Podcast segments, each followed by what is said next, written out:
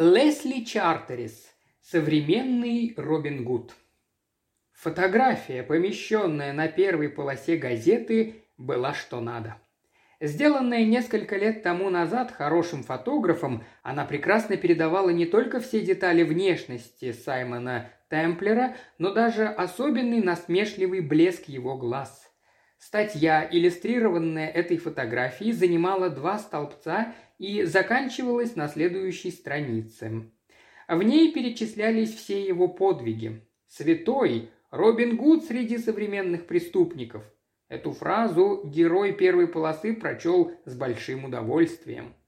Рядом, за столиком слева, сидела молоденькая белокурая англичанка тщетно пытавшаяся объяснить Хельнеру по-французски, как надо заваривать английский чай.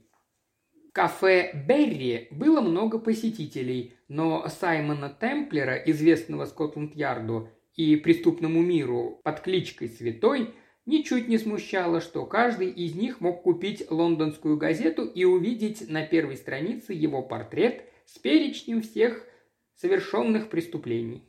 Саймон Темплер вообще никогда не смущался.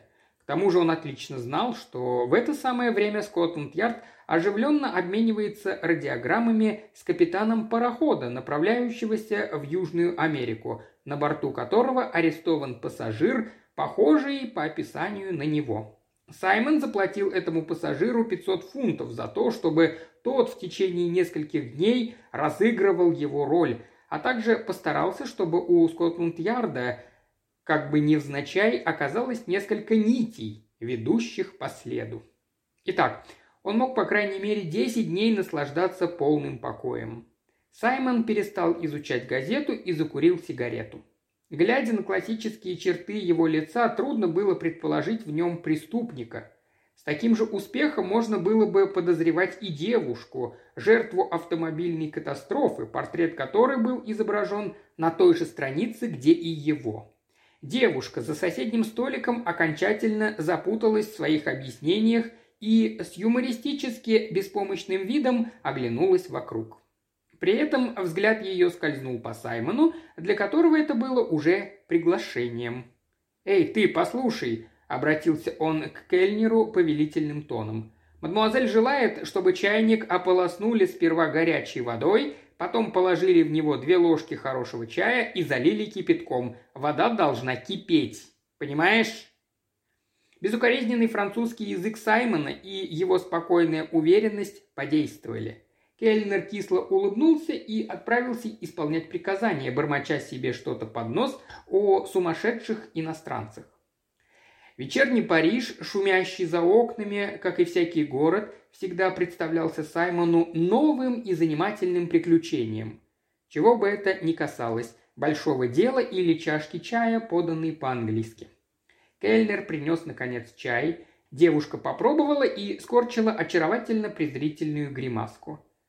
«Я бы на вашем месте оставил чай в покое и попробовал мартини», – посоветовал Саймон и, не дожидаясь ее ответа, заказал два бокала.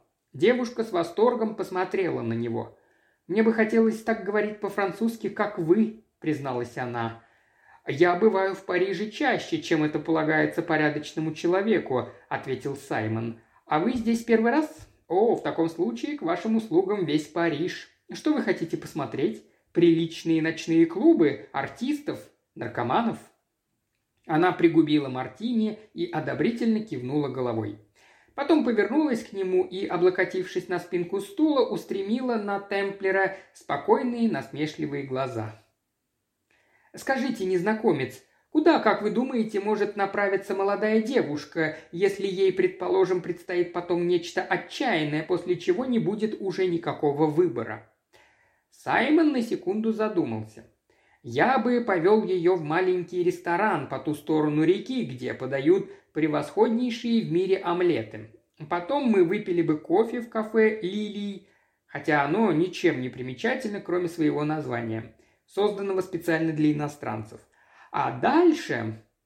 «Мне бы хотелось пойти туда», – прервала она.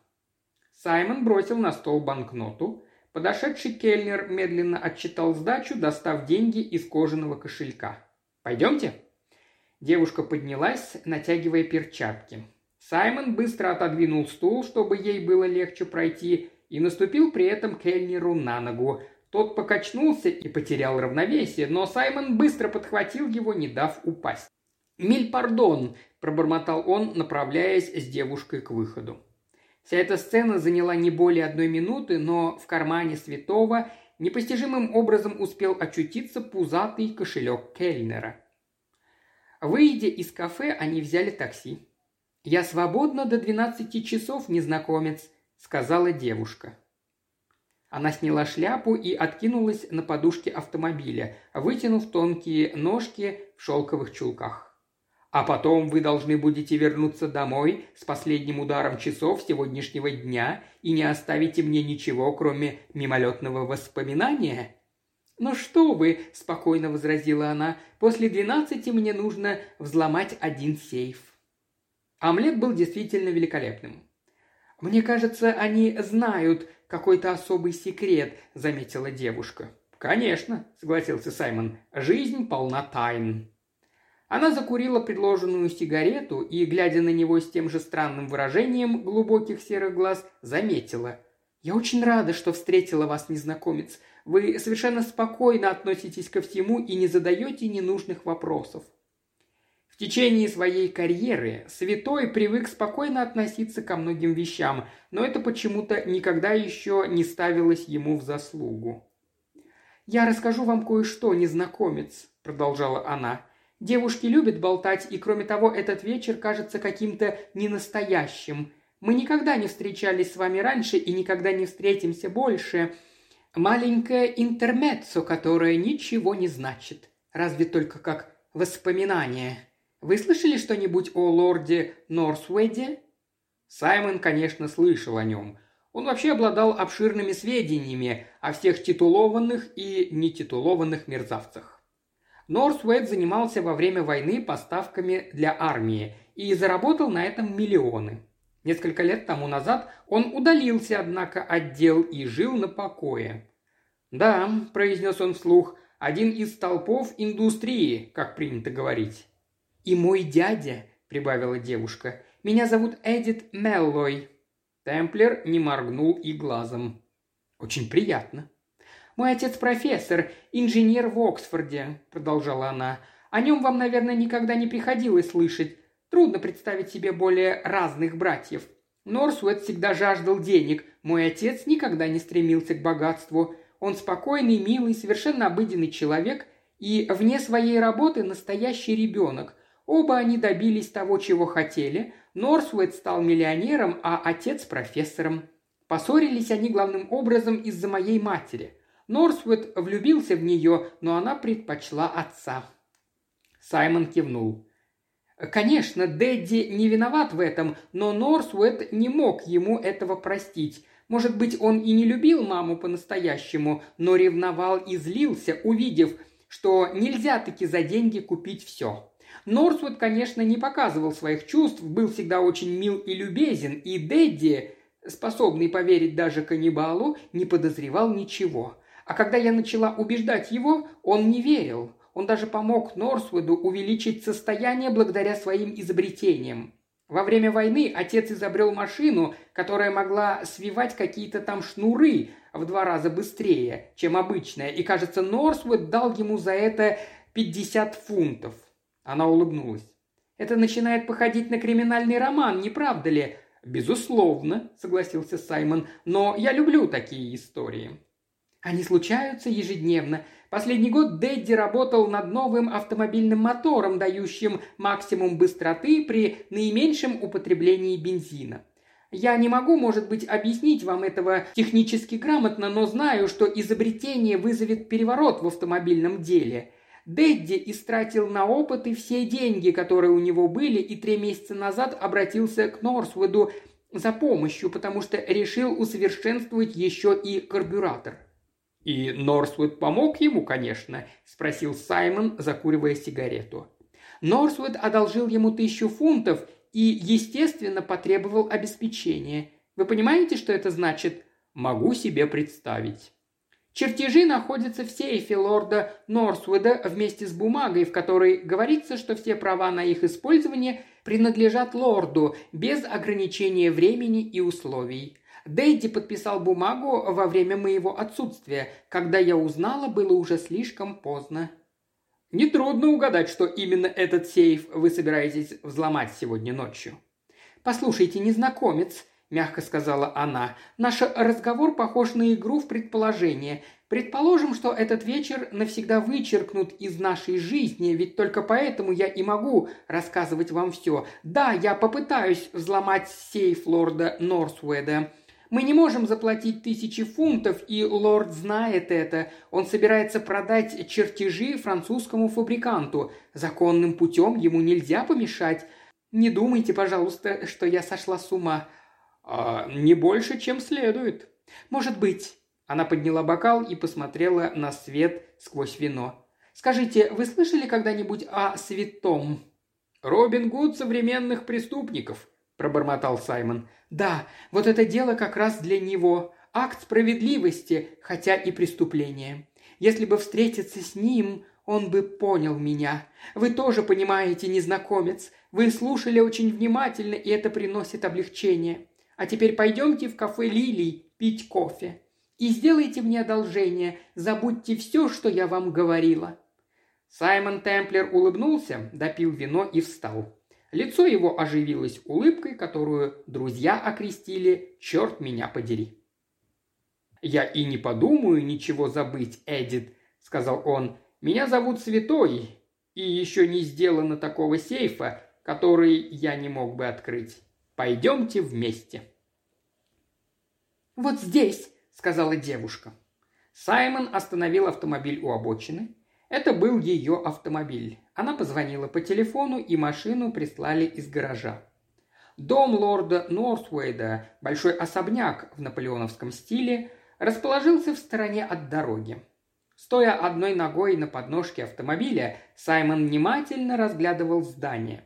Ему казалось, что он сам жил в нем, по крайней мере, несколько лет. Настолько точен был план, набросанный Эдит на салфетке в кафе. Ночь была темная, беззвездная, как раз подходящая для задуманного.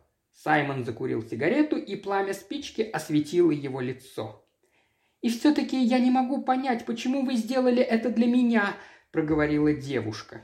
«Потому что мне нравится игра», – ответил он. «Норсвуд принадлежит к типам, которые давно пользуются моим вниманием. А что касается сегодняшнего дела, то нельзя было бы выдумать лучшей истории, чтобы заставить меня войти хоть в ад». «Мне кажется, что я должна пойти с вами». «О нет, это моя специальность, и у меня больше опыта, чем у вас». «А если Норсвуд проснется?» «Я сейчас же загипнотизирую его, и он заснет еще крепче». А если вас схватят слуги? Я подвешу их на деревья, как груши. Но если вас все-таки поймают, он рассмеялся. Тогда, значит, наступит конец света. Не беспокойтесь. Во всяком случае, если услышите подозрительный шум, немедленно уезжайте куда-нибудь и ждите. Я скажу, что приехал сюда на роликах. Теперь это мое дело, а не ваше.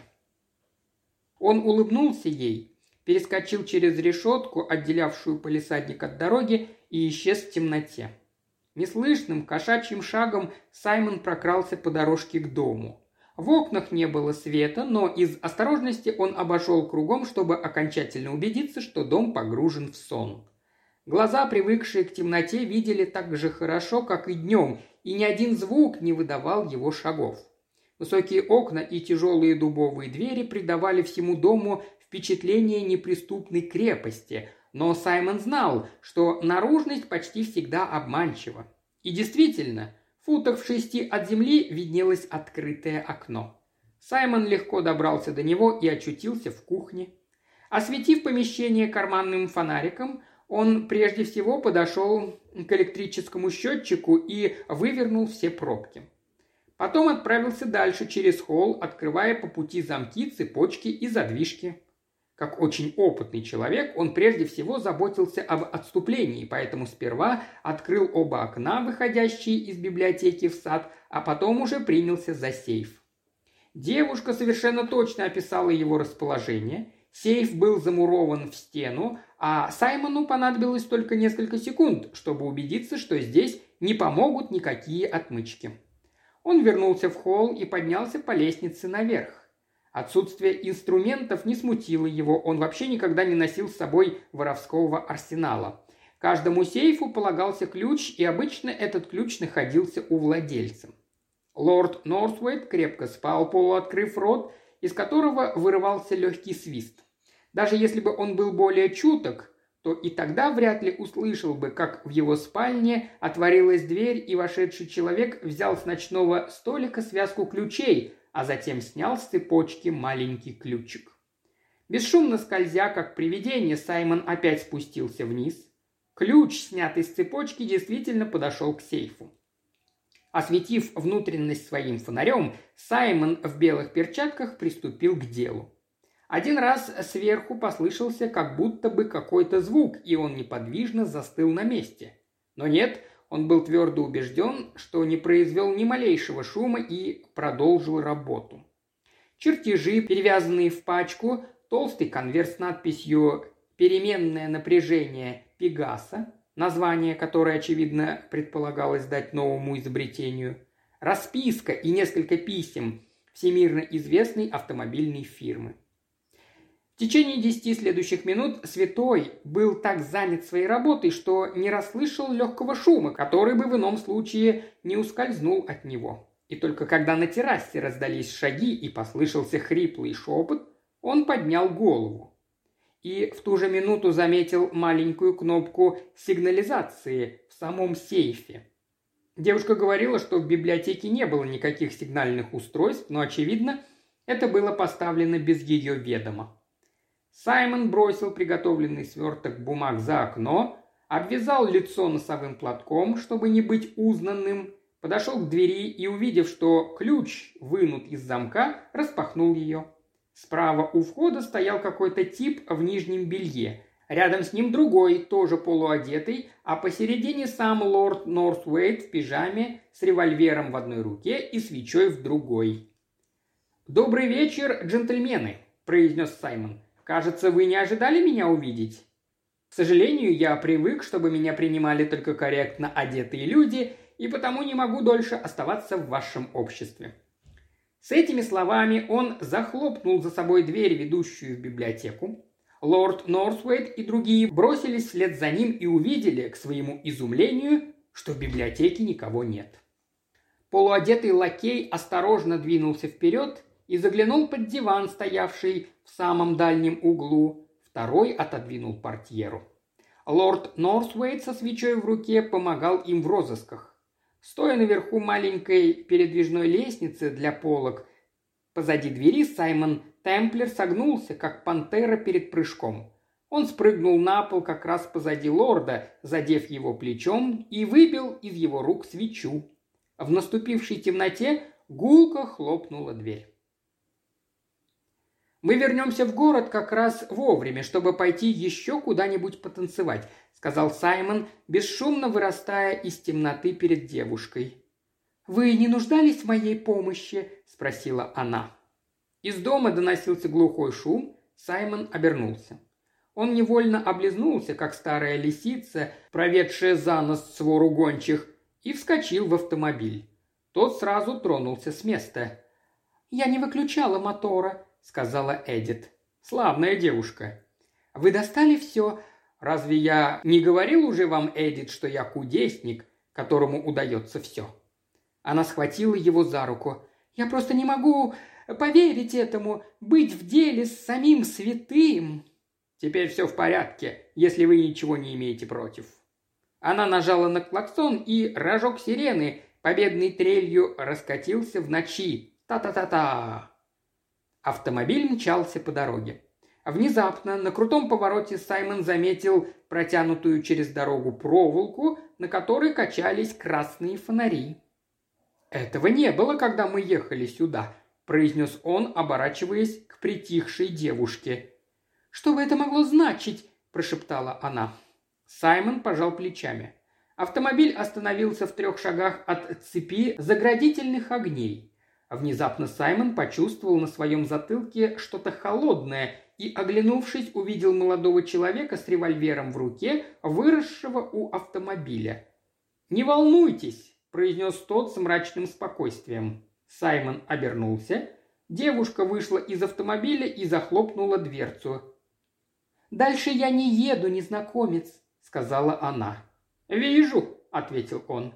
«Дайте сюда бумаги», – приказал человек с револьвером. Саймон вынул их из кармана. Девушка взглянула на конверт и, увидев надпись, успокоилась. «У лорда Норсуэйта нет брата-профессора в Оксфорде», – объяснила она, – «и я не являюсь его родственницей. Кроме этого, большая часть того, что я вам говорила, чистая правда. Норсуэт купил изобретение у одного молодого человека и собирался продать французскому фабриканту, как я вам и говорила». «А что вы сделаете с бумагами?» – спросил Саймон. «Мы продадим их Харту Штутгарте». Она прошла вперед и сорвала проволоку с фонариками. Дорога была свободна. «Мы целую неделю обдумывали, как взломать сейф», я видела вашу фотографию в газете и узнала вас в кафе Берри. Все остальное – дело вдохновения. Особо приятно заставить работать на себя такого мастера, как вы». «Какую газету вы читали?» – спросил Саймон. «Континентальную Daily Mail. А в чем дело?» «Дело в том, что я купил ее лондонское издание». «При чем здесь это? Мне очень жаль, незнакомец, что так вышло. Вы мне очень понравились. «Мне тоже жаль, Эдит», – ответил святой. Секунду она колебалась, потом быстро обняла его и поцеловала. «Поезжайте!» – крикнул человек с револьвером. «И поживей!» «Разве вам не нужен автомобиль?» – спросил Саймон. «У нас есть свой. Двигайте!» Саймон дал газ. «Прощайте, незнакомец!» – долетел до него голосок девушки. Он ехал быстро, кто бы ни была эта девушка, он сохранит настоящие бумаги, находящиеся в другом кармане, а самые приятные воспоминания о встрече с ней гораздо лучшие, чем если бы он встретился с настоящей Эдит Меллой, портрет которой в связи с автомобильной катастрофой был помещен в лондонском издании Daily Mail.